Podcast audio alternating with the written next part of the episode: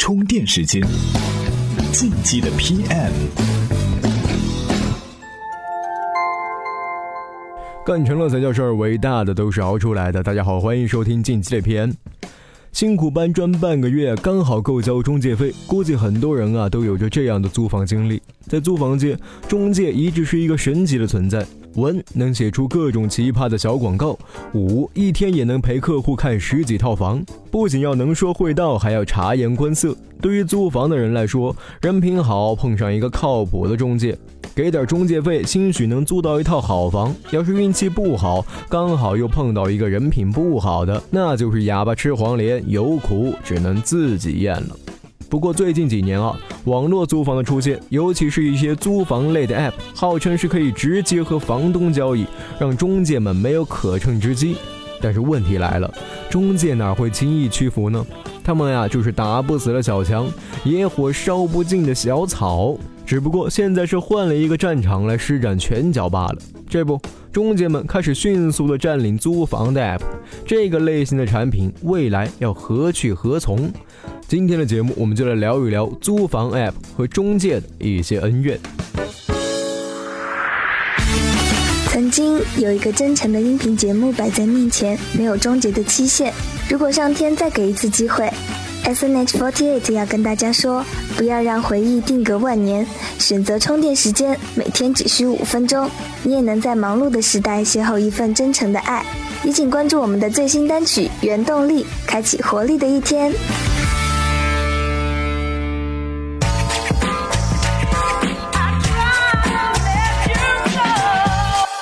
租房 App 市场发展火热，这里头有初创企业，也有传统的租房公司的线上业务，当然种类是相当的多。有的呀是纯粹给房东和租客提供一个平台，有的呢是自己统一装修再统一租给用户，有的呢是一些短租 App 或者是社交型 App，有的还甚至包括了搬家、保洁、维修等服务。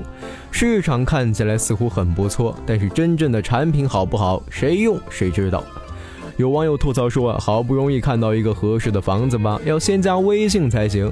可是加完微信一看，结果是个微商。原来童话里都是骗人的，照片上的房子呀，全是用来钓鱼的。还有人抱怨平台上的房源太假了，去看房子根本就跟约网友似的，纯属见光死，跟照片完全不符。真不知道房东是眼瞎还是我眼瞎。还有人说自己呀，自从打了几个咨询电话之后，就不断的收到各种中介信息。照这样来看，既然这些 app 上也是中介的话，那我不如直接去门店，至少啊还能见到活的。这市场啊是鱼龙混杂，让很大一部分诚心要租房的人打了退堂鼓。有人说，这样的现象一定要有一个平台来监管。我们来听一听中国注册房地产估价师曾美华的观点。充电语录：应该有一个大的网络平台支撑着这个行业的动态管理。说这经纪人，你做了黑中介啊，你触犯了哪一个规定，你就是个黑名单，就上了这网了。租房 App 要想更好的发展，中介的问题可能是当务之急。但是要完全去中介化，这也不是一件容易的事儿。在以往传统的租房市场中，用户最在意的啊就是中介费高、中介黑。尽管现在很多租房 App 说是要连接房东与租户，表面上啊是减少了中介环节，但其实中介的问题并没有解决。大多数平台仍然有中介冒充房东提供假房源的现象，这该高的中介费照样还是那么高，该黑的照样黑。有的平台啊，甚至还有假中介，像咱们前面说的微商，只不过啊，这微商之意不在租房，而在于卖面膜也。租房产业一路从线下到了 PC 端，又从 PC 端到了现在的 App 移动端，但是啊，没有从本质上解决掉中介问题。而且相比于家政、打车等需求频次高的服务，用户对租房的需求频次并不高，用户粘性也很弱，一时间很难形成规模和口碑。所以啊，中介的问题一时半会儿还真的没有办法搞定。其实呢，早在古代就有中介一说，而且那时候啊，政府还规定必须要通过中介才能买卖房屋。那么具体是怎么个情况呢？我们来听一听今天的充电提示。充电贴士。在唐朝的时候，唐明宗就规定，如果有谁买卖房屋、奴隶、牲口，必须让中介经手，谁敢违反这个规定，就把他送到相关的中介协会去接受处罚。在每个城市里面，经手房屋买卖的中介有一个房产中介协会，历史上叫做庄宅牙行；经手奴隶买卖的中介有一个奴隶中介协会，历史上叫做牲口牙行；经手牲口买卖的中介有一个牲口中介协会，历史上叫做五处牙行。这些中介协会跟今天的中介公司有点类似，都是民间性质，都是经纪人的集散地。但是跟今天不一样的是，那时候的中介协会权力很大，你不找他们经手都不行。大伙儿看看，在唐朝你不找中介都不行，而且后来到了宋朝就更加严重了，在没有经过中介之手的都算盗窃行为，是要坐牢的。想想看，一套房子值多少钱啊？这要是活在宋朝，卖一套房没经中介的话，坐牢能把牢底给坐穿了。不过啊，咱们现在是没法和宋朝去比。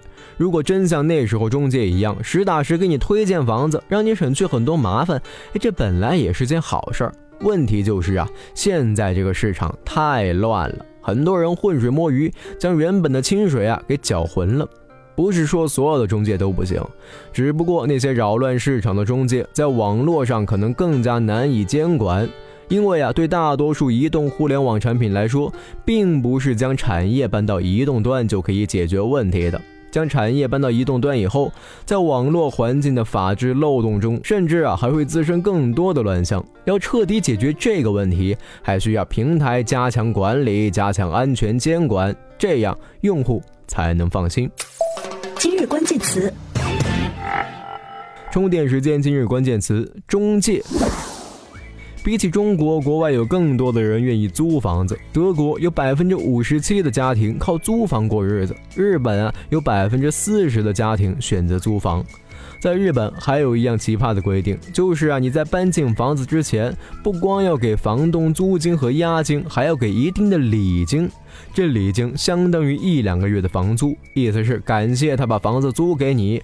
而重点是，搬出去以后，这礼金是不会退给你的。除了日本以外，还有哪些国家有什么奇葩的规定呢？今天给大家推荐的文章就讨论了这个话题。大家只要在我们的微信公众号回复“中介”两个字儿，就可以看到了。